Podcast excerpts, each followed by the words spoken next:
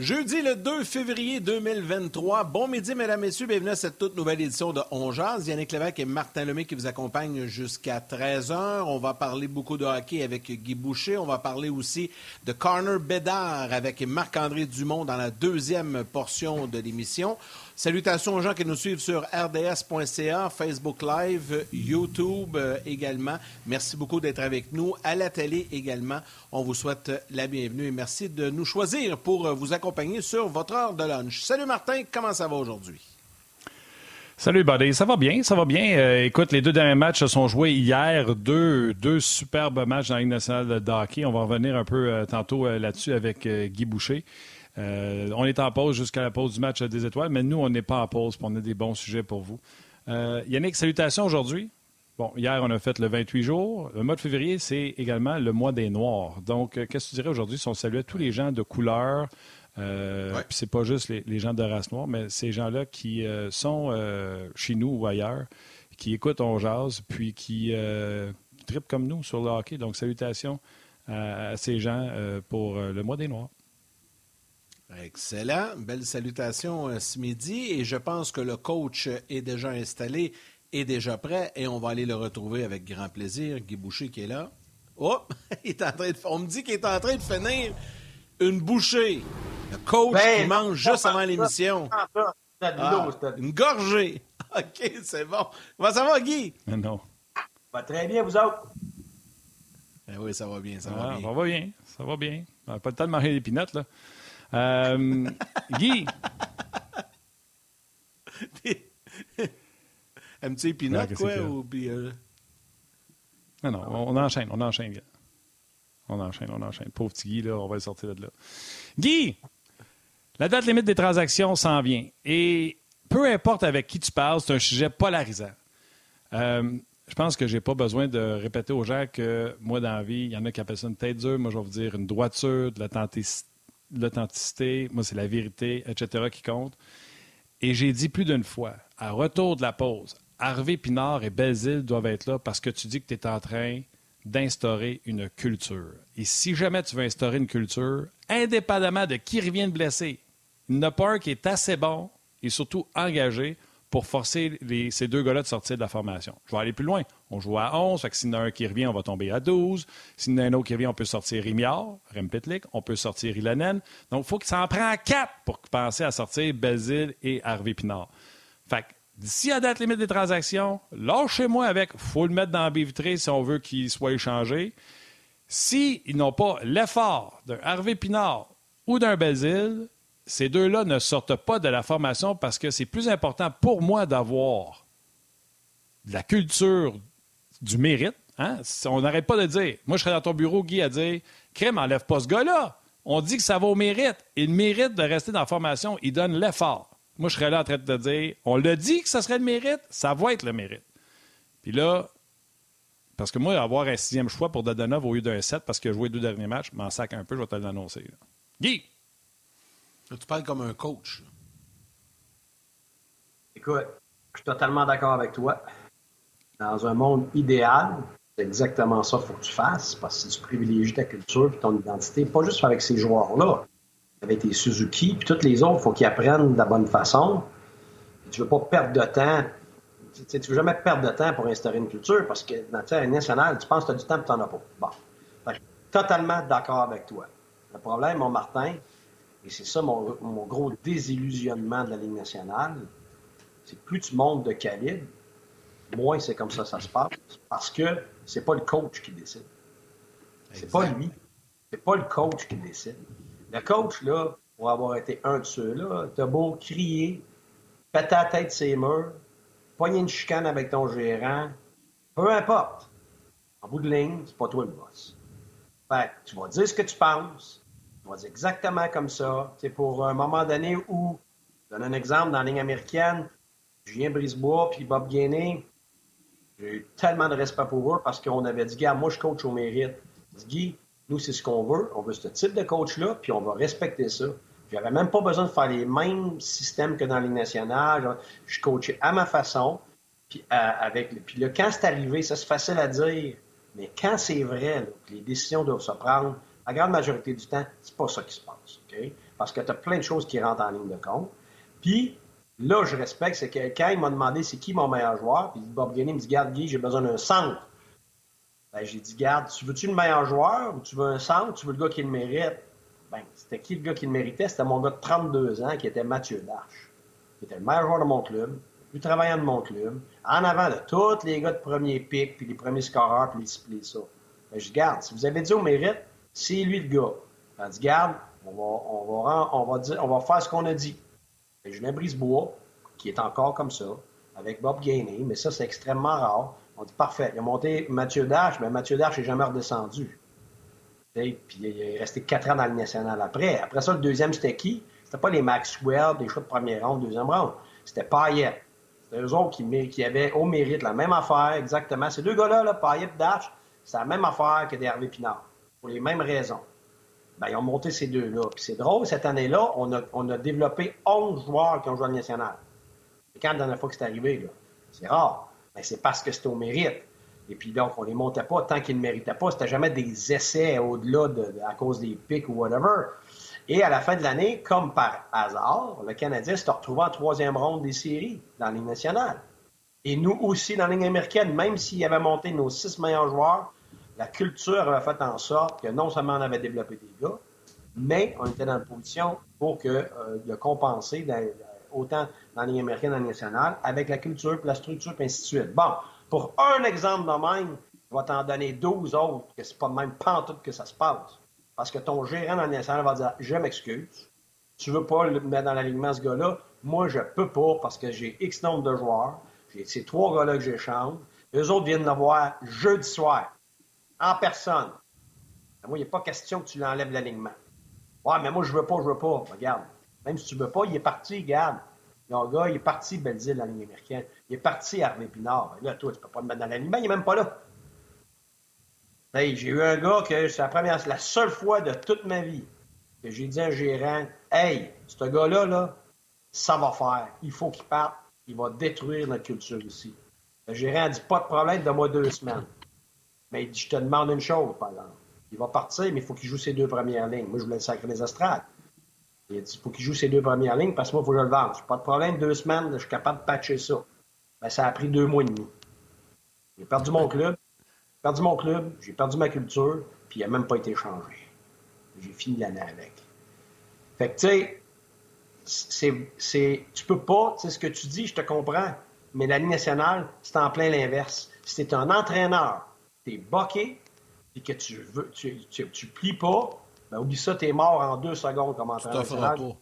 Tu t'offres jamais, Martin. La manière que tu parles, c'est pas que tu n'as pas raison, c'est que ça n'existe pratiquement pas. À moins d'être dans des équipes super gagnantes, tu sais, comme mettons pas, que si le coach n'est pas d'accord, il fait pareil, mais c'est pas grave, il gagne. Tu comprends-tu? Il est assez fort que même si tu la rencontre, il gagne. Fait que là, tu t'en sauves. Mais ça arrive jamais, ça. Mais c'est pas la situation. C'est ça. C'est pour ça que ça se passe. Fait que tu peux pas. C'est pas la situation chez le Canadien actuellement. Non, ah, exactement. Fait que l'autre affaire, je te dirais, Martin, c'est selon le nombre de matchs. Exemple, tout le monde en revient, juste en termes de nombre de joueurs nationaux que tu as le droit d'avoir, ben, il faut que tu en enlèves. Fait que là, tu es pogné. On est obligé de faire ça des fois. Moi, il y a des gars, je voulais garder, tu es obligé de renvoyer ça dans la américaine. Parce que selon les contrats et le nombre de joueurs que tu avais, on ne pouvait pas faire autrement. Ça, ça aussi, c'est des problèmes. Puis, s'il restait 15-20 matchs, là, je te dirais 100 000 à l'heure. Là, le problème, c'est qu'il reste trois matchs à, à, peu près, je pense. Right? Après, c'est sûr, me trompes-tu? Trentaine de matchs. Euh, non, après. Oui, il reste combien de temps après? Ben, non, mais je veux dire, euh, quand avant les gars. avant les, les, échanges, ben, là, il reste. Les gars reviennent le 11 février, puis la date limite des transactions, c'est le 3.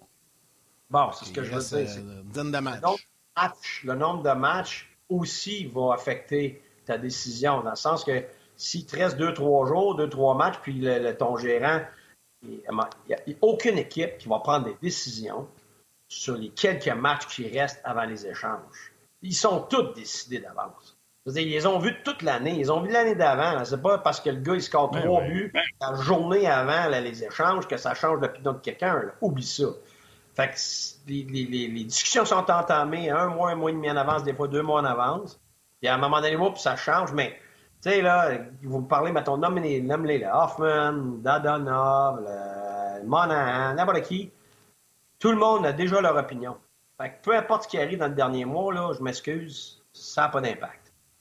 Ça, là, c'est sûr que si un gars, il a déjà été bien bon, puis il y a une mauvaise pause, puis là, faut... correct, là, mais je veux dire, quand il... c'est un paresseux, c'est un paresseux. Puis quand il y a une mauvaise année, il y a une mauvaise année. C'est pas la dernière semaine qui va changer quoi que ce soit. Par contre, comme tu dis, si tu as beaucoup de matchs, puis t'attends, puis t'attends, puis t'attends, puis t'attends pour ta culture, ça fait mal, ça. Tu Guy, il reste exactement au retour, le 11, comme Martin a dit, jusqu'au 2, parce que le 3, je ne le compterai pas, parce que le match, il joue tard euh, après la date limite. Il reste exactement 10 matchs aux Canadiens à jouer.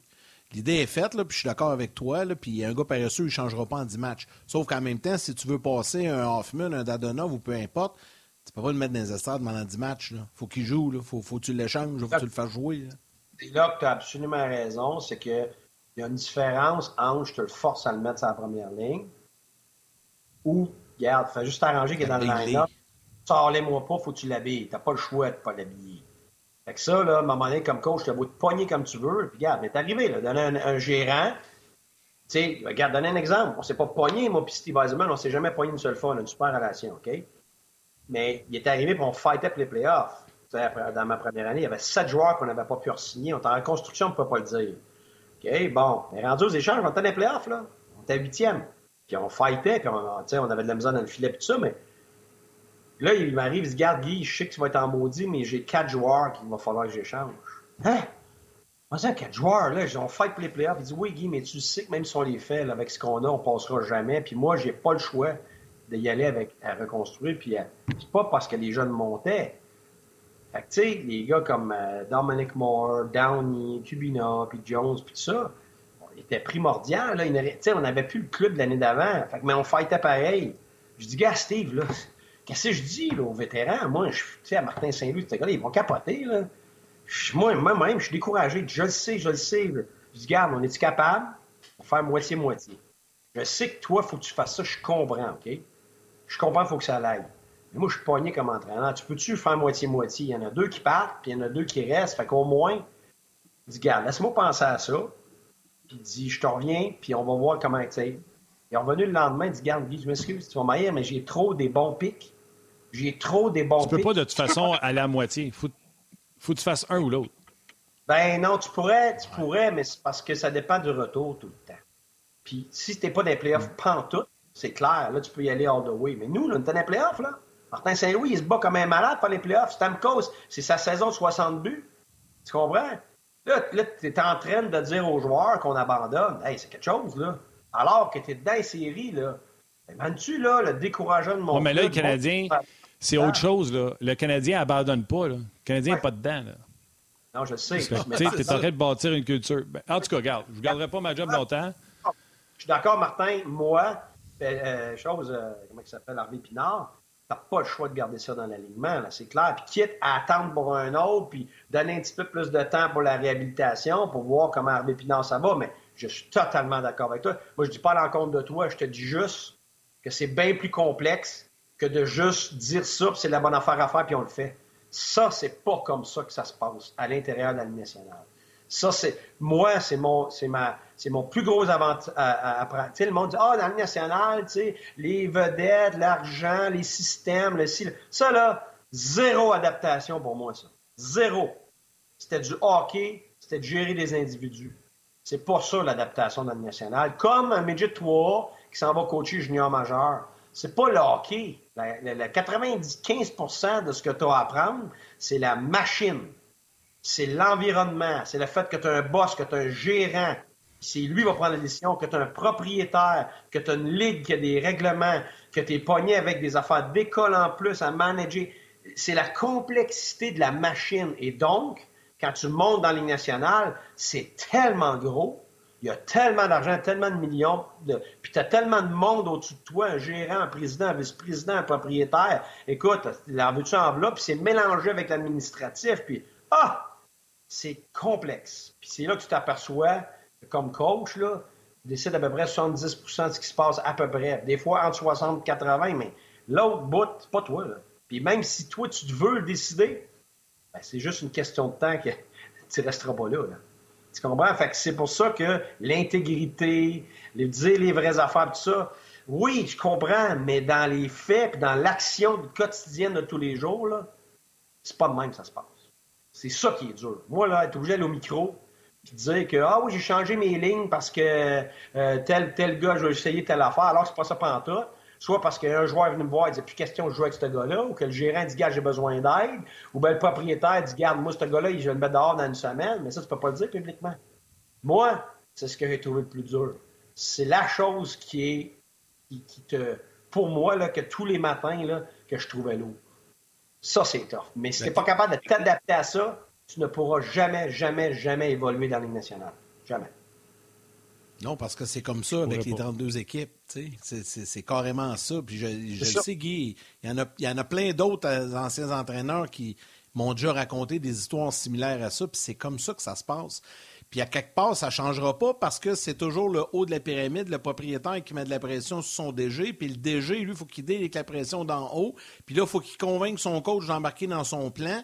Puis là, à un moment donné, tu veux montrer les gars, puis les passer, puis sauver de l'argent, aller chercher des choix. Tu sais, t'es, es pogné dans ce cycle-là. Je pense que l'avantage que le Canadien a cette année, comparativement à des années où tu, tu flirtes un peu avec une place en série, c'est que là, il n'y en a pas de pression de faire des séries. Fait que c'est pas grave. Tu peux prendre le temps de montrer les gars que tu veux pour essayer d'aller chercher le maximum, puis quitte à, partir du 3 mars à 10 h le soir, parce qu'ils vont jouer à Naïm le 3 mars, mais là, vas-y avec tes jeunes, puis avec ta culture et qu'est-ce que tu veux faire. Mais dans les dix matchs qui vont t'amener à ça, ils n'ont comme pas le choix. Fait que, mais c'est la différence. La nuance est importante là, quand même, parce que la situation du Canadien est très différente de la situation que tu as vécue à Tempo ou d'une équipe qui, qui, qui, est proche des séries. Là. Ben oui, puis tu sais, moi, moi, cela t'aime pas. Steve avait raison. C'était pour la culture, le futur, puis ce qui est fait. Regarde, ça, il l'a prouvé après, euh, quand il a tout vérifié. L'année d'après, il y avait 11 nouveaux joueurs, puis l'été d'après, il y en avait 11 nouveaux. C'était dur pour moi de. Premièrement aussi, tu sais, j'avais pas de gardien, puis là, ben, quatre jours après que moi je pars, il y a un échange, puis il reçoit Bishop. C'est dur à accepter ça comme coach parce que toi, tu n'avais pas les outils. Sûr. Après ça, tu es pris avec toutes ces décisions-là. C'est pour ça qu'à court terme, le coach il est mort avec tout ça, puis il le sait. Parce qu'après ça, tu es l'amertume des joueurs, tu es obligé de dealer avec ça. Le big picture, c'est pas pour les joueurs. Les joueurs, là, ils sont pas contents des pics.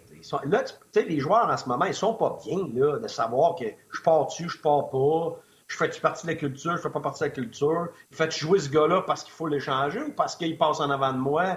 Tu sais, c'est pas un bel environnement, là, dans des situations comme ça. Puis à Ottawa, j'ai vécu la même chose.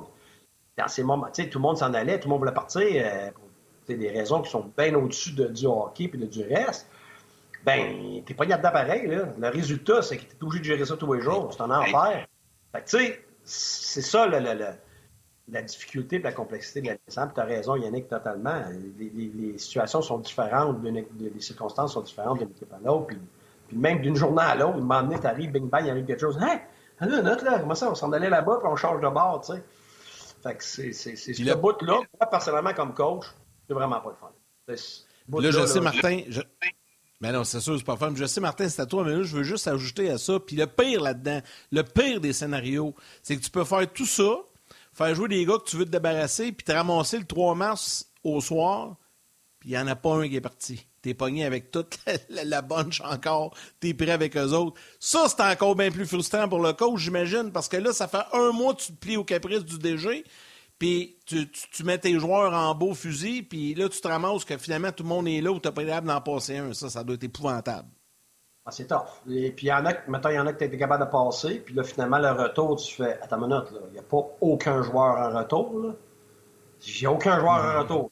Tu moi, tu, tu m'enlèves mon marteau, puis tu me reviens avec un, petit crayon à mine, tu sais, pour. Euh, tu sais, je veux dire, ça, c'est, ça, c'est dévastateur, mais pas juste pour le, pour le coach c'est dévastateur pour les joueurs qui restent. Là. les joueurs sont pas fous. Tu as beau dire, OK, là, on sait ce qu'on a. Mais ben oui, mais on sait ce qu'on a, on est pourri. c'est dur. Ben, c'est dur parce que tu as encore des matchs à jouer devant, des, devant plusieurs personnes là, qui ont payé des billets. Puis que, fait que, ces contextes-là, il faut que tu passes à travers comme organisation. Mais sur le moment, c'est très, très difficile à vivre. Puis, comme Martin dit, puis je suis totalement en accord avec lui, il y a des choses qui, c'est pas de même que tu voudrais faire ça du tout suis d'accord avec Martin. Oui, bien, visiblement, je ne travaillerai pas euh, dans une équipe de hockey parce que euh, moi, les gens qui ne sont pas des bonnes personnes, je ne veux pas travailler avec puis je ne travaille pas avec. Fait que tu aurais beau me dire c'est ça ou t'es dehors, ben bye. Tu vas être dehors. Fait que euh, je suis mal fait. Je suis mal fait. Je suis mal fait. puis je l'ai toujours dit, puis je vais le redire, je travaille qu'avec des bonnes personnes déjà travaillant. Et je vous dis, les patrons, ça les Valérie, la... Ça ne veut pas dire que c'est pas des ça ne veut pas dire que ce pas des bonnes personnes. C'est que les autres ont un mandat qui est différent du tien. Ça ne veut pas dire que ce pas une bonne personne. Ça veut dire que son mandat à lui. Non, non, mais je comprends, je comprends que tu parles du directeur gérant, tout ça, mais je te parle de. Moi, dans mon milieu, c'est pas le marqueur de but ou. Euh, moi, les pas bonnes personnes ne travaillent pas avec. Dans mon milieu à moi. dans mon milieu, que je l'ai déjà dit au Bacon, entre autres, les patrons sont excellents. La bosse, euh, Valérie Gautran, est super fine avec nous. Yann est gentil, Guy est gentil, tous nos panélistes sont gentils. Euh, en tout cas, moi, je suis fait de même. Je suis mal fait. Euh, on a plein de bons sujets. Je veux saluer les gens. Luc Payan, Robert Brière. Pardon? En passant, juste que tu saches, au nombre de personnes qui travaillent dans les organisations, là, moi, je n'ai jamais vu une où tout le monde était gentil, puis tout le monde, euh, c'était impossible. Tu as toutes sortes de monde. Fait si tu attends que tout le monde soit fin et gentil, puis veut aller sur la même parade, c'est impossible d'évoluer dans le national. C'est ça, que je dis. OK. Euh, salutations Léona, qui est là très active encore une fois. Jean-François Chambault, Charles Bélanger, François Saint-Laurent, euh, Frédéric Marcoux, Marc Moussinowski, Martin Hendricks qui est là également, André qui est là, euh, Daniel Poliquin, bref. plein de monde, beaucoup de vétérans sur la page de Ongeaz. Donc, salutations, puis merci d'avoir de participer puis d'être avec nous. Guy, on a fait un sujet on arrive proche de la pause de la télé, on va continuer sur le web, mais on a tellement d'autres bons sujets. Puis, on va parler de la course aux séries, mais ça va nous amener sur un sujet des gardiens de but et entre autres de Jake Allen. Euh, la course aux séries dans l'Est est exceptionnelle et tu m'as un peu assommé ce matin parce que moi j'ai dit que les Pingouins c'était sûr qu'ils étaient en série cette année et là ils vont se battre pour une place en série. Mais tes regardé jouer, il y a une raison pour ça. Oh non, c'est classe, c'est le gardien de but. Puis, puis c'est tout le temps le même effet. Quand tu n'as pas de gardien, tu commences à, tu commences à regarder tout, puis tu sais, tout au peigne fin, puis euh,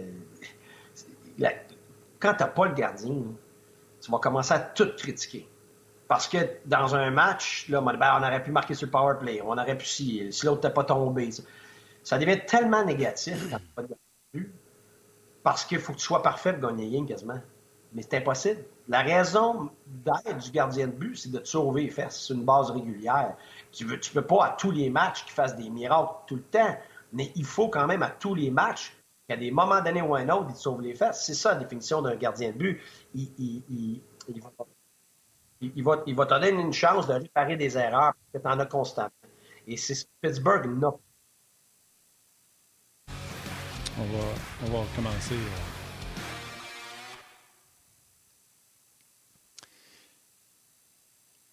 Pittsburgh, présentement, là, ils ont beaucoup de misère avec le, gardien but. Puis, tu sais, on va revenir sur la course. Finalement, j'ai l'impression qu'on va faire notre sujet 2 et 3 ensemble. Les gens se demandent, y a-t-il un marché pour un Jake Allen? Tu sais, autant que tu te chicanes avec ton directeur gérant quand il y a des joueurs que tu veux pas, est-ce que tu vas voir des fois ton directeur gérant et tu dis, j'ai besoin de quelqu'un qui fait les arrêts. Donne-moi quelqu'un qui arrête l'époque.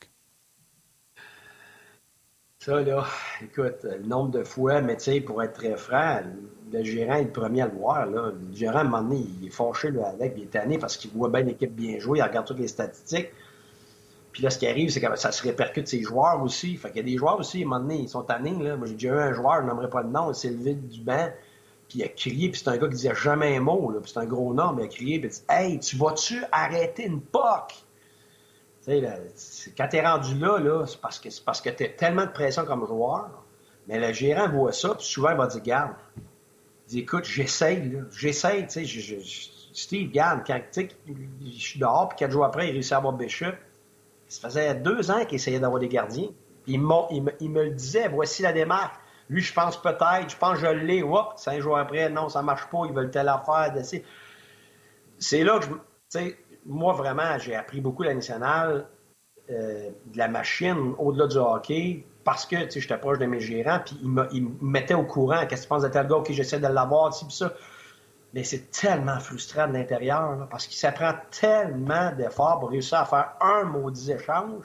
99% du temps, c'est pas l'échange que tu voulais, c'est, l'option B puis C après, tu comprends? Parce que finalement, l'option que tu aurais pensé, que tu aurais voulu, tu as vraiment travaillé fort, des fois des semaines, des mois de temps, puis ça marche jamais.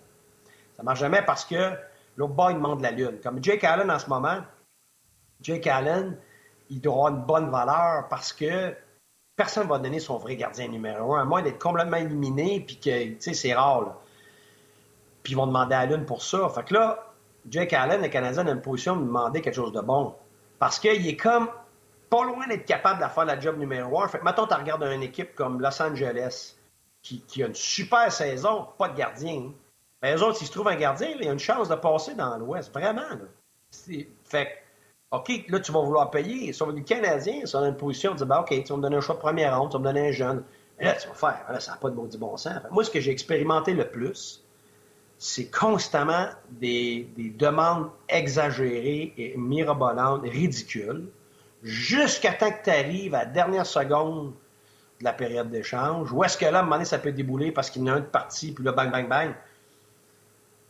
Mais ça, écoute, c'est du monde disponible, pas cher, il n'y en a pas beaucoup, puis t'es pas dans la dernière seconde, ou t'es pas dans des mauvais, des mauvais environnements, des mauvaises circonstances, mais c'est rare. La grande, grande majorité du temps, c'est des demandes ridicules, des affaires que tu n'as pas. Fait que déjà là, tu es mort. L'autre équipe est là. Tu as beau d'en donner plus. C'est pas ça qu'ils veulent. Ils veulent l'autre gars dans l'autre club. Lui, il veut te l'offrir, mais il veut pas offrir un choix de première en, plus. Fait que ça, c'est dur parce que pas du temps que ton gérant par rapport au gardien, tu es sur la même longueur Donc, Moi, mon expérience, même dans le junior, même chose. Puis c'est rare que tu vas être capable, mais tu vois ton gérant travailler fort, fort, fort. Mais tu sais qu'à la fin, c'est ta mort du coach pareil. Puis le gérant le sait aussi, il se sent mal. Moi, j'ai un, gérant me l'a dit, il dit Garde, Guy, c'est juste pas été capable de t'avoir de gardien, puis là, tu payes pas. Hey, c'est-tu assez. Euh, des, vous savez quoi, là? fait que, tu sais, t'es assis là, puis tu sais que c'est la base de tout ce qui n'a pas fonctionné. Le gérant le sait, mais t'es dehors pareil. Fait que, oui. Vite, vite comme ça. Vite, vite comme ça, Jake Allen, vous pensez que ça vaut quoi, mettons, dans le marché? Parce que ton explication est excellente. Est-ce que le Canadien peut réellement penser aller chercher un choix de première ronde avec ça, ou ça va être plus un 2, ou ça pourrait être un choix de 3 avec un espoir, mais tu sais, je ne sais pas c'est quoi la valeur réelle. Ça prend, ça prend une équipe désespérée. Puis, tu sais, comme, comme justement Tempa, qui était dans une position que, il fallait qu'ils gagnent cette année-là. Fait que les Coleman, puis les, les, euh, les Goodrow, tout ça, des choix de première ronde, tout le monde a dit ça n'a pas de bon sens, ça n'a pas de bon sens, mais ils ont gagné avec ça. Ben, ils étaient rendus là. Tu sais, combien de choix que tu embarques? Tu sais, un choix de première ronde pour une équipe, c'est la fin du monde. Puis pour un autre, ce n'est pas parce qu'ils en ont deux ou ils sont déjà pactés, ils ont déjà plein de. Comme pas, ils ont déjà plein de prospects. Leur équipe, ne changera pas de jour au lendemain. Ils ont beaucoup de temps. Puis en plus, tout le monde va aller jouer là. Fait que tous les joueurs autonomes vont aller jouer là. Aller jouer là. Fait que pas ton choix de première ronde, à la fin du monde. C'est pas la même chose que le choix de première ronde de, Caroline ou de, Phoenix qui vont, sont obligés de vivre avec ce choix de première ronde-là parce que c'est la seule façon qu'ils vont se rebâtir. C'est pas la même chose, mais oui, je pense que Jake Allen va avoir une belle valeur. Est-ce que le Canadien va utiliser ça? Est-ce que Montembeau va avoir assez démontré que, parce que c'est le même raisonnement, que tous les autres vétérans. On dit, ben là, il faut faire attention pour ne pas laisser aller tous les vétérans. Il n'en restera plus. Les jeunes, ils vont avoir personne pour s'élever. La même chose dans le filet. C'est vrai que là, on dirait, ah, on peut être correct avec mon tambour, puis là, on en trouvera un autre. Une minute. Sauf que d'un coup, que mon tambour, ça marche pas. D'un coup, mon tambour se blesse. Mais tous tes joueurs de talent, puis tes jeunes, puis tes pics qui s'en viennent, là, fais torcher à tous les matchs, là, tu penses-tu vraiment que tu es en train de te développer à, à ta pleine capacité l'année prochaine, tu sais? quand on le sait, là, quand tu n'as pas de modèle auto, que ce soit dans le filet, à la défense ou à l'avant, tu n'avances pas vite dans ton développement. Et tu crées quoi? Tu crées des mauvaises habitudes, des mauvaises attitudes, de la ah mauvaise discipline. Puis là, tu es pogné pour aller chercher des, vétérans, puis des ci, puis des ça. Parce que là, tu as tout ce qu'il faut de talent, mais tu n'as rien de culture, tu n'as rien d'intangible, tu n'as rien qui se tient. Je n'aimerais pas l'équipe, là. Il y a des équipes qui vivent ça en ce moment. Comme il y a plusieurs qui ont vécu ça longtemps. C'est pour ça que faut faut pour Jake Allen que ça soit quelque chose que tu ne peux pas refuser. Moi, normalement, que c'est moyen, moi, moi je ne toucherais pas. Mais ça, c'est moi. Intéressant. Très intéressant. On va permettre aux gens de la télé de venir nous retrouver. Ce sous-titrage vous est présenté par Yamaha. Et votre cœur bat plus fort.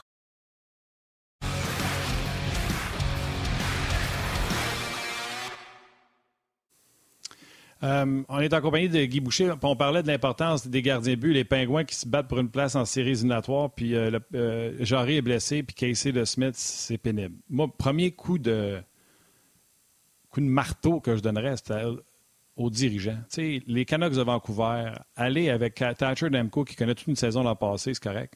Son substitut, quelqu'un qui n'a absolument rien prouvé en Spencer Martin. Pittsburgh, ils savent qu'Acer de Smith, ça ne marche pas. Ils sont revenus cette année avec Jarry et de Smith. Je n'ai pas dit qu'ils n'ont pas essayé, mais pour moi, c'est un non-sens. La position de gardien de but, elle est vitale. Alors, que vaut un Jake Allen si Jake Allen est disponible? Parce que pour le Canadien aussi, c'est important d'avoir cette possibilité-là d'avoir un gardien soir après soir qui peut te permettre de gagner pour développer tes joueurs. Alors, euh, Guy parlait que ça prenait quelqu'un de désespéré des fois pour payer la bonne chose. C'est fou comme conversation, Guy, parce que mettons que Los Angeles ou Pittsburgh fait Ouais, mais il me demande trop. Ouais, mais je m'en fous qu'il te demande trop. Tu ne rentreras pas en série si tu ne le fais pas. Je me fous que tu demandes trop, tu ne développeras pas tes joueurs si tu ne payes pas. Alors, des fois, je pense que la meilleure transaction, c'est une équipe peut-être comme le Canadien qui n'est pas un portrait des séries, qui vont aller chercher un gardien but du futur un vrai qui a un bel avenir. Je pense souvent à la transaction Raycroft pour Tukarask. Les Leafs ont voulu aller chercher un gardien but pour le maintenant. Et les Blues étaient prêts à prendre un Tukarask pour le futur. Puis ça a été payant beaucoup plus pour les Blues que pour les Leafs. Oui, non, tu as, absolument raison. Ça prend exactement ces circonstances-là. Puis, je vais être franc, je connais les joueurs de la nationale de, Los Angeles, mais je connais pas combien de choix qu'ils ont, qu'est-ce qu'ils ont dans la ligne américaine, euh, qu'est-ce qu'ils ont en Europe. Est-ce qu'ils peuvent se permettre comme par exemple le Canadien, ils ont jugé qu'ils pouvaient se permettre que euh, euh, le Romanov parte parce qu'ils ont jugé qu'on avait assez d'éléments jeunes dans le futur pour être capable de pallier à ça. C'est sûr que ça, ça, ça compte absolument. Est-ce que Los Angeles est dans une position où c'est la pression totale de gagner maintenant? C'est là que je me demande. C'est sûr que pour moi, je regarde ça de loin sais, Kopitar vieillit, tu sais, Dowdy vieillit, il y, a, il, y a, une fenêtre là en ce moment, puis il joue très, très bien. Honnêtement, là, ça, c'est une équipe qui est en série. S'il y avait vraiment un, bon gardien, là, euh, eux, eux, ça pourrait être. Puis en plus, ils ont des joueurs d'expérience qui sont capables de prendre la pression. Tu sais, Danoé, Kopitar, là, écoute, tu, pognes, euh, tu joues contre Edmonton, c'est un gardien but, là. Oh, oh, oh, oh. Euh, puis dans l'Ouest, tout est ouvert, surtout avec. Euh, avec Vegas maintenant, là, opération dans le dos, à, je sais pas ce que ça va donner à Stone, puis tout ça. Euh, tout ah, est ouvert. Tout est ouvert. Il y a une connexion. Oui, vas-y. Non, mais j'allais dire une connexion avec LA aussi. Là, Marc Bergevin est là-bas. Marc Bergevin, c'est lui qui a amené Jake Allen. C'est lui qui l'a signé. C'est lui qui, qui. Fait que moi, je pense que s'il y a un endroit que tu dois tenter le terrain, je pense que LA, ça peut être, euh, ça peut être une bonne option pour le Canadien. Oui, puis tu sais, Los Angeles n'est pas dans la position d'aller se payer un gardien numéro un tout cassé puis vider tout leur club. Parce que parce qu'il ne faut pas oublier, leur situation est, un peu particulière dans le sens qu'ils ont des très bons jeunes, mais ils ont des très bons vieux. Oui, mais si les jeunes partent, les vieux, ils sont finis dans 2-3 ans. Là, il ne reste plus rien. plus de jeunes, plus de vieux. Là, ils sont, dans un. Eux autres, là, d'avoir un, bon gardien, sans dire une vedette, juste un bon, parce que finalement, les deux autres sont capables d'avoir un backup quand même relativement adéquat. S'il y avait un bon gardien, ils, défendent extrêmement bien. Et, moi, j'ai déjà été assez loin avec des, du goaltending moyen. Fait ça, ça se fait très, très bien, surtout quand tu as une équipe structurée comme ça. Moi, je serais tenté, si j'étais eux, je serais tenté de, faire une poussée, mais je le dis toujours, moi, je privilégie toujours les échanges B et C à la date limite des échanges. Tu n'as pas assez le temps d'adaptation pour avoir une vedette qui rentre puis qui chamboule tout ton ordre établi. Ça, ça, crée des bordels, ça crée trop de pression pour le gars qui arrive, ça change les rôles, ça fait des malheureux. Ça, habituellement, c'est pas bon. C'est Horvath vient d'arriver, c'est pas pareil. Ils sont pas dans les séries. Il n'y a pas vraiment de centre numéro un. C'est puis ils ont plus de temps. Ils ont fait ça assez tôt. Comme ça, ben, c'est différent. Mais à date limite des échanges, tu as un mois et deux semaines. Là. Ça, là, ouf, pour une vedette, pour un top, top, top notch, le mois, ouais, vraiment plus dur. Vraiment plus dur. Ben, Guy, c'était euh, drôlement intéressant, encore une fois, ce midi, euh, toute cette discussion-là, puis on aura le plaisir de recommencer ça la semaine prochaine, coach. C'est bon, ben merci. Euh, on a fini par s'en tirer, même s'il n'y a pas de game. C'est bon, ça. Ben oui, ben oui. Salut, bonhomme. Autour des sujets. Salut, Salut. Salut, Guy. Euh, rapidement, Martin, avant d'aller du côté de Marc-André Dumont qui est prêt, euh, salutations, parce que tu en as fait tantôt sur rds.ca. Je vais le faire sur Facebook et YouTube. Guillaume Lemieux, Luc Fauché, Pierre Lalonde, André Poulain, Manon Denis, une régulière, euh, Sébastien Houd, Claude Mayou, Louis-Thomas Bastien, ça c'est un nouveau, Sylvain Bellan, et il y en a plusieurs comme ça euh, qui commentent au sujet qui, euh, qui, font réagir pas mal ce midi. Veux-tu saluer quand même quelques gens sur rds.ca et par la suite, on accueille Marc-André Dumont pour parler de Connor Bedard. Oui, Robert Brière qui dit On ramasse Jonathan Quick, qui n'a même pas une de pourcentage d'arrêt, 3,40 de moyenne puis un premier choix, puis on le renvoie à Allen. Go, go, go. Pas sûr. Euh, c'est sûr qu'au niveau salarial, ça les aiderait parce que les, euh, les Kings ont entre 1 et 2 millions de, de places sous le plafond euh, salarial. Mais c'est quand même dément de penser que 27 matchs dans le cas de Jonathan Quick cette année et Yann, une moyenne de 3,41, 8,81, puis ils sont deuxièmes dans leur division. fou, quand hein? tu es obligé de te rabattre sur Phoenix Coplay, là, tabarnouche, ça fait mal. Tout à fait. OK. Euh, hier, euh, RDS présentait euh, un match de hockey junior dans la Ligue de l'Ouest entre les Hitmen de Calgary et les Pats de Regina. Et Marc-André Dumont était là-dessus avec Stéphane Leroux qui ont fait un excellent travail. Je vous ai regardé, messieurs. Salut Marc-André, comment vas-tu? Salut Yannick, salut Martin, ça va super bien, vous autres? Ben, ben oui, ben oui. Ben oui.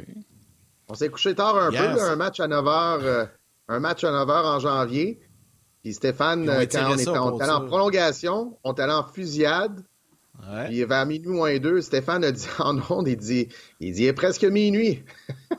Et euh, il, y avait, il, y avait une petite partie euh, en, lui qui disait ça, genre, euh, il commence à, être tard. Tu sais, Stéphane, on le sait tous, c'est un bourreau de travail. Là, je veux dire, il se lève pas à 10, 11 heures pour commencer sa journée. Là. Fait que rendu à minuit moins deux, il n'a fait des choses dans sa journée.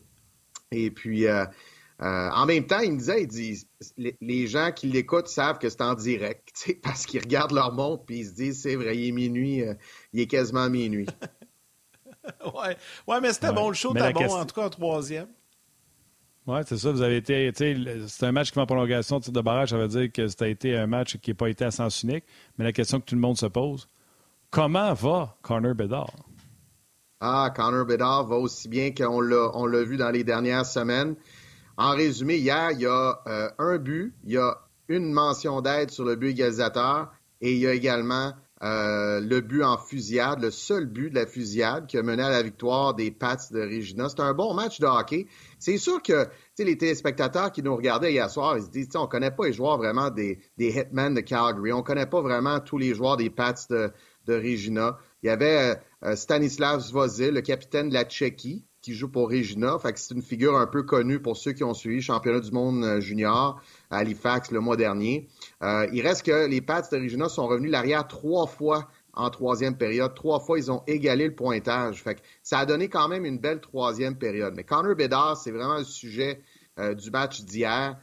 il était sur, sur, sur toutes les séquences, toutes les mises en jeu en zone offensive ou presque. Il y a eu beaucoup de glace. J'ai même fait une blague avec François Étienne entre la, première et la deuxième période. François Étienne, on va faire un bloc d'analyse, mais on ne regardera pas toutes les séquences de Connor Bedard parce qu'on va arriver en retard pour la deuxième période.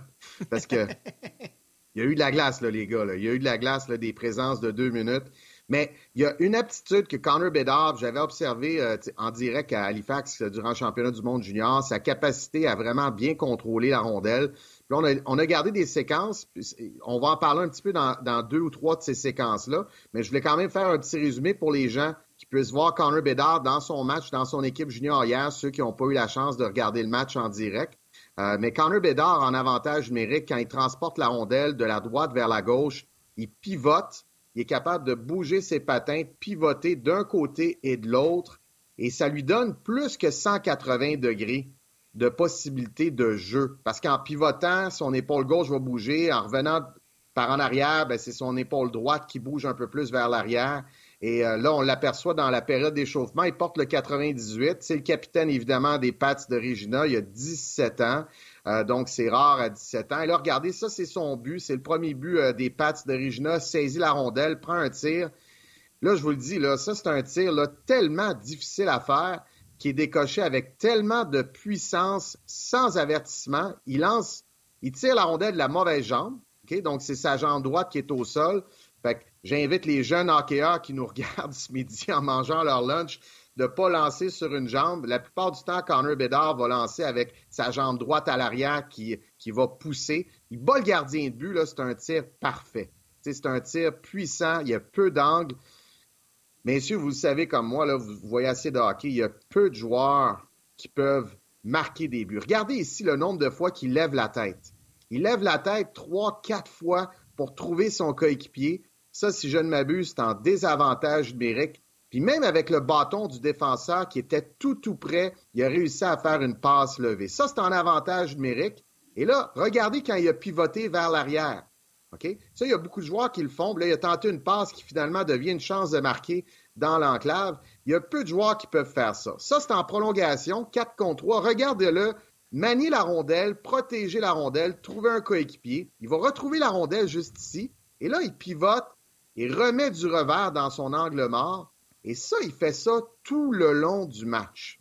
il y a peu de joueurs qui peuvent faire ça de façon constante. Tu faire ça de façon continuelle il y a des gars qui sont capables de faire ça de temps en temps. Tu vas voir aux deux, trois matchs ou tu vas voir une fois dans le match. Mais lui, chaque fois qu'il a la rondelle, il a vraiment cette capacité-là euh, à, vraiment bien, euh, bien transporter la rondelle. Je sors mon tableau, les gars, parce que Calgary était prêt. Calgary a un désavantage numérique très dominant. Mais ce que je veux montrer, c'est que Connor Bedard est droitier. Puis en avantage numérique, ça, c'est son spot sur le flanc droit. Et ce qu'il fait, c'est qu'il patine par en avant, par en arrière, par en avant, par en arrière.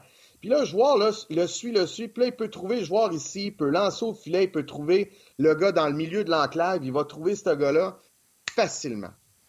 Il, trouve ces gars-là comme nous autres, on met une rôtie dans le toaster, puis on met, on pèse sur le, le, capuchon. Fait que vraiment, là, tu sais, c'est, c'est, ce que je voulais montrer, là, de ces séquences. Il est, il est vraiment dominant. Ça a été, ça a été plaisant de le voir encore euh, hier. C'est vraiment hors norme sa capacité à, à faire ses passes. Là.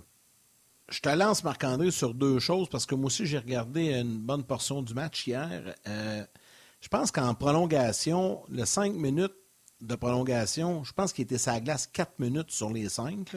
Il, est retourné à la fin de l'avantage numérique, se reposer comme 20 secondes, puis c'est épouvantable. Puis là, je ne sais pas son images, je prends vraiment une chance, mais son but en tir de barrage aussi, il a fait comme.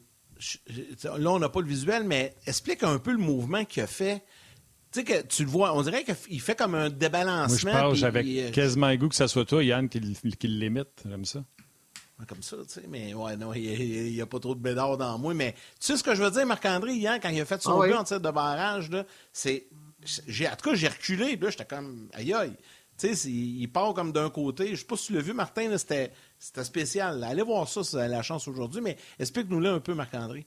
Ouais, il est arrivé devant le gardien, c'est un droitier, puis là, il a réussi à battre le gardien de but en faisant plusieurs feintes consécutives, en, utilisant aussi sa jambe gauche, donc il feinte, puis sa, main, gauche, la main qui est au-dessus, quand tu tiens ton bâton, un droitier, là, ta main gauche est au-dessus, et, la clé, je ne sais pas si on a cet angle-là, on ne l'avait pas hier, mais mettons un angle dans l'arrière du filet. Ou mettons si on mettait une caméra par-dessus le filet ou sur le masque du gardien de but. C'est que l'idée pour battre un gardien de but ou pour tenter de le battre ou tenter de le faire figer, c'est de bouger cette main qui est en haut comme si tu allais lancer. Et ça, parfois, ça peut geler un gardien de but. Évidemment, un gardien de but va analyser. Pardon? Non, j'ai dit c'est sûr que ça peut geler un gardien de but. Là. Exact. Mais il y a des gardiens but qui savent ça maintenant. Fait que là, ils le voient venir. Fait que, c'est vraiment une partie d'échec entre les, tireurs puis les. Euh, c'est comme Nick Suzuki avec le Canadien, là, toutes les feintes qu'il a en, fusillade, les gardiens de but, ils savent, là, ils ont tous fait du vidéo là-dessus, mais c'est parce qu'ils savent pas qu'est-ce qu'il va faire puis à quel moment. Puis Connor Bedard, ben, c'est ça, une, de ses grandes qualités, c'est de jumeler tout ça. Alors, oui, il va, il va transporter la rondelle de gauche à droite. Oui, il va feinter des épaules. Il va feinter aussi avec sa main en haut, sa main gauche qui est sur son bâton. Et il peut lancer à n'importe quelle fraction ou même centième de seconde. Et ça, c'est tellement difficile pour euh, les gardiens de but. Et donc, ce que j'aime aussi de, Connor Bedard, c'est qu'il y, y, a vraiment un rayon offensif très large, très vaste. je vous garantis, les gars, puis là, je vais peut-être vous faire sourire, qu'il ne travaille pas juste son Michigan Zvechnikov. Il travaille d'autres affaires aussi. Parce que euh, quand en avantage numérique, on le voit le glisser, là, puis trouver la, bonne passe, trouver la passe adéquate, il y a peu de joueurs qui peuvent faire ça, puis ça demande beaucoup d'entraînement. Tout ce que Connor Bedard fait, là, c'est pas tombé du ciel. Puis, tu sais, je suis un de ceux qui n'aiment pas la, terminologie talent naturel. Talent naturel. Moi, ce que je rajoute à ça quand quelqu'un me dit ça, dis talent naturel à apprendre. C'est ça que tu me dis. Parce que, tu sais, il n'y a, pas d'enfant à deux ans et demi qui est capable de faire ça, là. Tu sais, fait que, oui, ah, ils vont lui, tous... il pratique plus que les autres. Il en fait plus que les autres. Exact. Exact. Mais il pratique plus que les autres, ou autant que d'autres, mais il a une capacité d'apprentissage supérieure. Parce que, tu sais, vous demanderez à Guy, là, je pense qu'il en a déjà parlé en jazz, Marc-Édouard Vlasic, là, tu sais. Puis euh, Marc-Édouard Vlasic, j'étais l'instructeur des défenseurs. Fait que, je le coachais directement. C'est moi qui donnais du temps de glace, il y avait 15 ans. Puis Guy, Guy l'a déjà dit ici en jazz, sais, sa capacité d'apprendre puis d'absorber ce qu'on disait, c'était incroyable. Ça n'avait pas de bon sens. il y a peu de joueurs comme ça qui apprennent rapidement. Pierre-Luc Dubois était un peu comme ça aussi.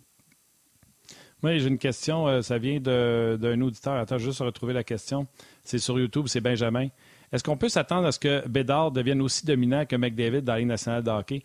A-t-il, y a-t-il quelqu'un au monde qui a le coup de patin de, de McDavid? Et parce qu'on est d'accord, tout le monde, pour dire que c'est un exceptionnel. Ça ne sera pas d'enranger des Tavares, des, euh, des Taze, des. Ça va être d'enranger des Crosby, des McDavid, les joueurs générationnels. on est tous d'accord là-dessus, je pense. Oui. Est-ce qu'il sera aussi dominant que McDavid l'est dans la Ligue nationale de hockey, selon toi? C'est une bonne question, Benjamin. Puis, euh, dans, dans, mon, dans mes explications sur Connor Bedard, comment il jouait, le meilleur comparable quand il y a la rondelle pour trouver la bonne passe, puis feinter, puis pivoter par en avant, par en arrière, c'est Mitch Marner. Je pense qu'il va être meilleur que Mitch Marner. Euh, Connor McDavid, sa, sa, puissance en termes de déplacement, de vitesse, la puissance qu'il a, c'est difficile de, de, de, comparer Connor Bedard. Connor Bedard n'a pas cette puissance-là mais il y a une puissance dans la fabrication de jeu. Il y a une puissance dans son tir d'angle de, différent. Tu sais, les flashs qu'on a de Connor McDavid, c'est de contourner un défenseur, c'est d'utiliser, de splitter les défenseurs, des attaquants entre les deux, de les battre de vitesse, de protéger la rondelle, de travailler très fort pour, pour, pour battre son adversaire dans ses 1 contre 1, un, un, tir puissant aussi. Mais Connor Bedard, avec pas de vitesse, moyennement de la vitesse, beaucoup de vitesse, par en arrière, il peut lancer puis marquer un but. Fait de, tous les angles, de toutes les, variétés de, possibilités, alors c'est une menace constante. C'est un gars qui rend ses coéquipiers meilleurs, puis vraiment dans tous les sens du mot. Et là, je, je l'ai déjà dit, je vais peut-être me répéter, Martin et Yannick, mais on a parlé à Stéphane Julien, puis on était à Halifax, je, voyais le comportement non verbal des joueurs sur le banc durant les arrêts de jeu, euh, euh, durant les entraînements, en attente, après un drill, à la fin d'un drill, euh, lors des étirements de fin de pratique. J'étais là de, la première seconde à la dernière seconde. Connor Bedard, tout ce que je vois, puis tout ce qu'on me rapporte, tout ce qu'on nous rapporte, Stéphane Leroux et moi, c'est que c'est un super bon coéquipier. C'est toujours l'équipe avant tout, même s'il y a beaucoup, beaucoup d'attention. Euh, il, veut, vraiment que son équipe gagne, il veut vraiment faire gagner son équipe. Puis c'était, on le voyait hier durant le match, il était sur le banc, la caméra était sur lui quand son équipe marquait ou quand son gardien de but faisait un arrêt sur la fusillade, il était debout, là, c'était comme un enfant, il était content que son équipe euh, ait marqué un but ou que son gardien de but. Euh, c'est vraiment c'est vraiment spécial, Connor Bedard. Puis Martin, tu as raison. Yannick, vous avez raison. C'est dans la catégorie Sidney Crosby, Nathan McKinnon, Connor McDavid, c'est dans cette catégorie-là euh, de joueurs. Là. C'est pas dans, dans l'autre catégorie qui est, qui est, excellente aussi, là, mais c'est vraiment dans la, la première euh, catégorie. la loterie cette année sera euh, incroyable pour les équipes qui auront la chance d'y participer, dont le Canadien assurément. C'est pour ça qu'on on souhaite secrètement que le Canadien continue à dégringoler. Mettez pas trop de points dans, dans, dans la banque. Euh, donnez-vous des chances d'aller le chercher parce que l'équipe qui va le repêcher, c'est pour des années, puis ça, ça, va être un joueur de concession. Puis si vous avez la chance de le regarder, ben je sais que tu as préparé un, ou deux sujets canadiens, mais si vous avez la chance de le regarder aussi, euh, allez-y. Puis euh, on a fait le match hier, j'imagine qu'on va en faire d'autres d'ici la fin de la saison de, de Connor Marc-André, peut-être plus toi qui, qui, pourrais me le dire. je sais qu'on fait beaucoup de matchs de la aussi aussi, mais il y aura sûrement quelques matchs de Connor Bedard d'ici la fin, encore sur RDS. Je, ne pense pas qu'on fait d'autres matchs de la, Ligue de l'Ouest, euh, mais peut-être que je me trompe. Euh, par contre, le match est sûrement en reprise aujourd'hui euh, sur, sur un des, des réseaux. Oui, mais il, est vraiment, il est vraiment spectaculaire à jouer. Là. Ceux qui ne sont pas des amateurs du championnat du, monde de hockey junior l'ont pas vu jouer, ils ne le connaissent pas, mais effectivement, ça, ça vaut la peine. Hier, il y avait 17 000 quelques spectateurs à Calgary pour, pour voir Connor Bedard. C'est fou, hein? C'est fou. Et puis, euh, tu sais, l'attention qu'il a euh, à chaque fois qu'il joue dans, dans une, une, ville sur la route, l'aréna est pleine. C'est ça rappelle Sidney Crosby là, au début des années 2000. Tout à fait. Quand il était avec euh, l'Océanique de Rimouski, c'était plein partout où il jouait. Donc, ça va être un joueur fort intéressant à avoir évolué dans la Ligue nationale dès l'an prochain. OK, Marc-André, là, on a eu du fun avec Connor Bedard. On va y aller avec un sujet moins réjouissant. Euh, le Canadien, qui est l'équipe euh, la plus punie dans la Ligue nationale et est 29e en infériorité numérique. C'est pas trop trop une bonne combinaison. Tu voulais nous jaser de ça un peu? Ben c'est ça, je, regardais ça, puis euh, je feuilletais ça, puis en fait, je jasais de ça avec Stéphane Leroux hier. je, veux, je veux lui donner un peu le crédit sur ce sujet-là parce que on, regardait les choses dans les, durant les entraques ou les temps morts en préparation pour notre match qui était, qui était quand même à 9 h. Là, on est arrivé à RDS vers 7 h. Puis euh, euh, c'est ça. Donc, tu l'as, mentionné, 642 minutes, son premier euh, dans la Ligue, 29e en désavantage numérique à 72,4% C'est pas une bonne combinaison. Hier, j'ai regardé, le Canadien va faire, pas hier, c'est-à-dire avant hier, trois avantages numériques au sénateur d'Ottawa. J'ai regardé les trois pénalités pour pouvoir en discuter ce matin. Donc, Raphaël Harvey Pinard, zone offensive, il, il, est en échec avant, il fait trébucher le défenseur adverse. Donc, tu es à 200 pieds de ton filet, c'est pas le genre de pénalité que tu veux avoir, euh, que tu veux éviter. Ça va arriver dans le bien entendu. Je dis pas qu'il faut éliminer ça, c'est impossible d'éliminer ça entièrement, mais c'est pas le genre de pénalité que tu vas avoir. Kovacevic fait trébucher en zone défensive un joueur qui est pas menaçant, qui est en arrière du filet. Puis j'ai trouvé Kovacevic que quand il a transféré d'un coin vers l'autre, il a passé par l'arrière du filet. Moi, je préfère, je préfère, puis c'est peut-être juste une erreur ou c'est peut-être moi qui n'ai pas, pas une bonne euh, un bon, un bon, une bonne compréhension du système de jeu du Canadien en zone défensive, mais je préférerais que le défenseur, comme ça, vienne par l'avant du filet, comme ça, il protège l'enclave, puis il est toujours du côté défensif. Le joueur est en arrière de la ligne des buts. Donc, pénalité un peu, je trouve, inutile. C'est pas une chance de marquer. Barron, double échec contre un joueur qui récupère une rondelle libre sur la rampe. Il avait deux mains sur son bâton. Ça, je le répète tellement souvent, puis je le dis même durant un reportage avec Stéphane Leroux sais, un joueur défensif qui a deux mains sur le bâton, c'est un risque de double échec, d'accrocher, de faire trébucher. Quand tu as une main sur ton bâton puis ta palette est sur la rondelle, stick on puck, je l'ai dit hier en anglais durant le reportage, stick on puck, ben, tu as moins de chance, tu pas de chance de faire de double échec, tu moins, aucune chance d'accrocher un joueur à une main, puis tu as moins de chance de faire trébucher. Ça peut arriver à pareil, là, ta palette se ramasse en dessous du patin, puis le gars, il, il, trébuche, tu sais. Fait que Laisse-moi laisse aller, Marc-André, dire salutations à nos mères, que à vos enfants, on se parle demain. ouais, alors, Excuse, Marc-André, il faut que je t'interrompe. Les pénalités font partie du hockey. Mais les pénalités, là, pour ton équipe, quand c'est une pénalité d'intensité, parce que c'est un joueur qui a donné une grosse mise en échec, là, sais, Anderson est allé en échec avant, puis euh, il a terminé sa mise en échec, puis il en a mis un peu trop que le client en demande. L'officiel lève le bras pour avoir donné du coude, pour assaut, pour avoir donné de la bande, pour bâton élevé. Tu dis, OK, mais sais, ils ont payé le prix, on va tuer cette punition-là. Une punition pour une chance de marquer. Hier, Connor Bedard, puis Stéphane Leroux, il a dit c'est une bonne punition, puis là, on a, on a, on a discuté là-dessus. Tu sais, Connor Bedard, il était seul en avant du filet. Tu veux-tu prendre le deux minutes ou laisser Connor Bedard avoir une chance de marquer seul avec le gardien de but en avant de l'enclave? Ben, je vais prendre le deux, moi. Tu sais, ça dépend peut-être du joueur, là. Dans le feu de l'action, les joueurs se disent pas, bon, c'est qui qui prend la chance de marquer? Est-ce que je le trébuche? Je le trébuche pas?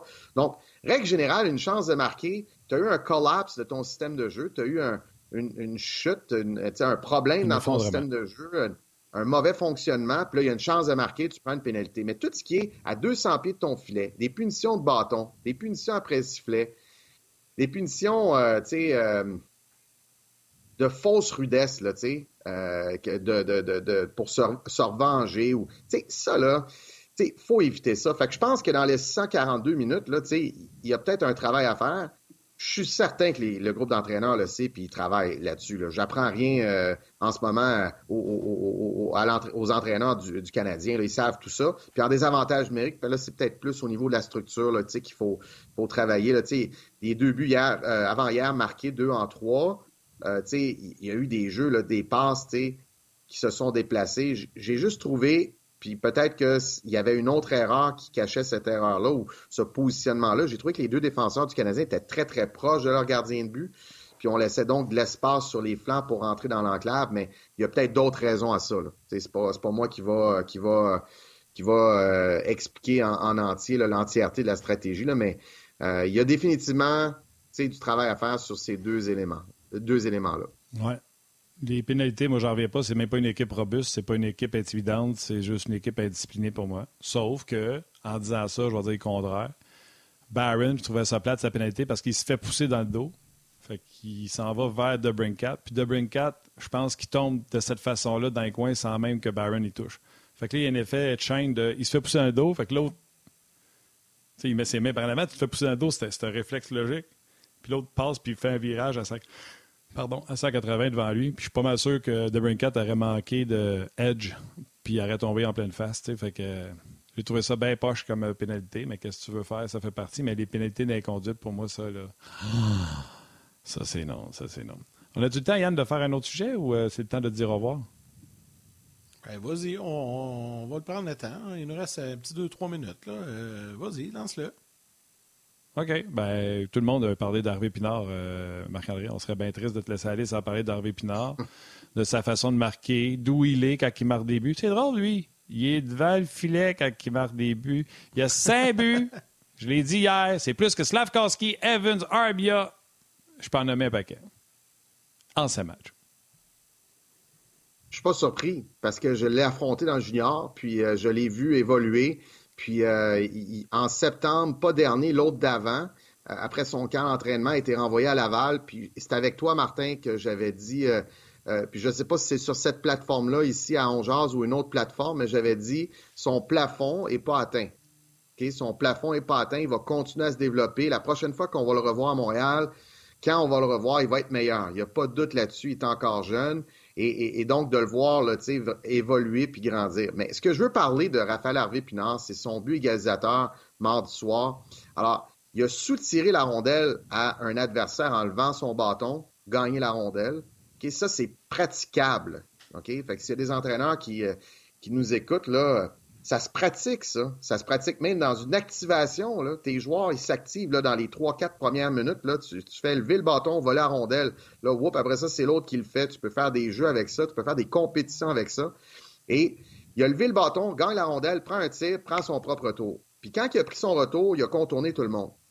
Et soit dit en passant, Martin, Yannick, vous allez sûrement euh, vous en rappeler, mais quand il contourne le défenseur, je pense que c'est un défenseur devant lui, là, mais le défenseur a son genou à terre. Parce que quand Raphaël euh, est arrivé prendre un tir, le défenseur a mis son genou à terre. Et moi, personnellement, j'aime pas ça. Je, sais qu'il y a différentes écoles de pensée, mais un défenseur qui met un genou à terre, pour moi, il sort du jeu. Puis c'est ce qui est arrivé. Raphaël l'a contourné, prend son propre tour et il a marqué au filet. Et ça, ça se pratique.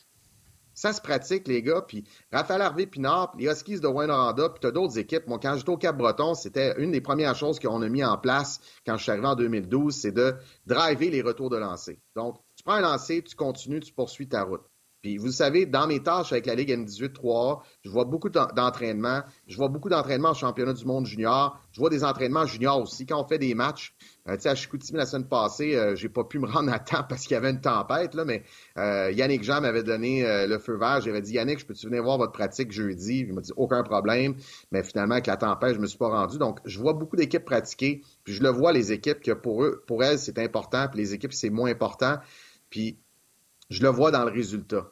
Puis tu marques des buts quand tu drives les retours. Puis driver, ça veut dire, tu sais, pour, pour, chasser la rondelle. tu lances au filet sur un exercice de 1 contre 0 et tu pourchasses la rondelle. Si la rondelle est dans le coin, tu t'en vas jusqu'à la rondelle, tu y touches, c'est fini. Si la rondelle est déviée par le gardien de but du bouclier puis qu'elle roule sur la rampe, ben moi je dis à mon joueur, tu, tu, tu vas pourchasser la rondelle jusqu'à la ligne bleue, puis là, ensuite, on arrête parce qu'il y a un suivant qui s'en vient.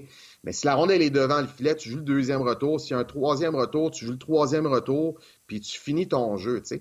Et Raphaël Harvey-Pinard, c'est cet acharnement-là que je trouve phénoménal, génial. Puis tous les jeunes joueurs de hockey, je pense toujours à eux quand ils ont 12, 13, 15, 16 ans, puis qui regardent puis 18 ans, puis ils regardent Raphaël Harvey-Pinard, ben c'est un bel exemple pour eux. Tout à fait. J'espère. Je m'excuse, Yann. J'espère, quand tu le disais, de poursuivre la rondelle, c'est que si tu lances sur la jambière gauche, la jambière de la, de la mitaine, elle va aller par là, la rondelle. J'espère qu'ils ne s'en viennent pas et ils ne savent pas où qu'elle s'en va. le lancer que tu prends, le lancer primaire que tu prends va dicter où le puck s'en va. Envoie pas ça dans Beden, il n'ira pas nulle part. Ben, si tu prends un tir périphérique, moi je dis toujours à mes joueurs, euh, à mes équipes, shoot for us quand tu es à l'extérieur des points de mise en jeu. Donc, tire pour nous, tire pour l'équipe. Quand tu es à l'intérieur des points de mise en jeu, tire pour toi. Shoot for yourself. Shoot for you. Tu, tu tires pour, pour, pour, marquer un but.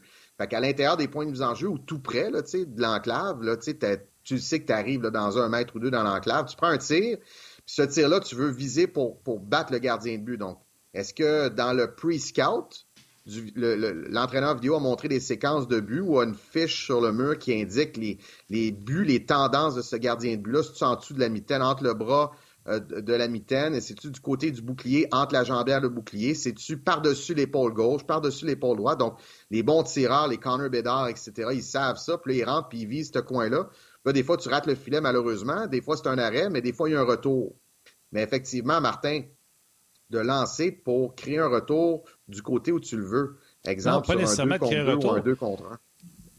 Marc-André, si tu entre les points de mise en jeu puis tu tires pour marquer, tu devrais savoir que si tu es gaucher, mettons, tu prends le lancer côté bâton du gardien de but, il va pas virer à droite. Là. On ne sera pas là. Même si tu tires pour marquer, mettons, tu décides que tu y vas euh, au-dessus de la jambière. Oui. Ton lancer est parti, moi, je suis... par là. Oui, mais je suis gaucher. C'est parce que ça dépend, Martin. Si je suis gaucher, je rentre sur le flanc droit. Puis là, je vise là, euh, la mitaine. Ah, tu es dans, en plein dans le milieu? Oui.